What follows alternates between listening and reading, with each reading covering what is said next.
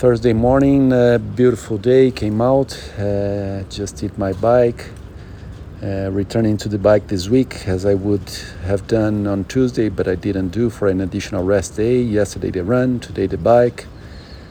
Uh, it's a great one, uh, the same as I have been doing, but in the past weeks I changed the bike.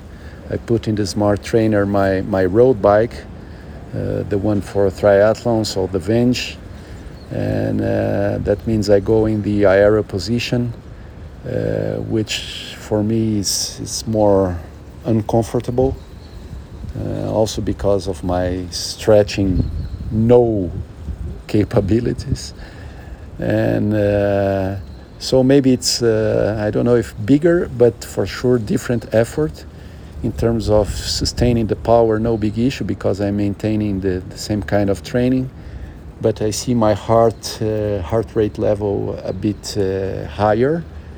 Uh, maybe because of the effort, because with the different bike there might be some difference in the power meter, so some some different uh, accuracy and and maybe the, the the power that gets out of the smart trainer in the bike is higher. I don't know, but I don't think is this.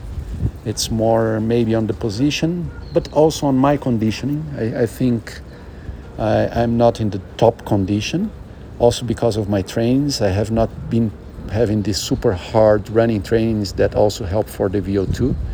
In fact, apparently my VO2 went down a bit in the past weeks. But overall, I am quite conditioned still, uh, uh, absolutely, but maybe not on the top condition. So this, all these things might play a role on, on the feeling, on the heart rate level, which is a bit higher but overall is great. I love this training session in the bike because it's good for for my energy already in the beginning of the morning.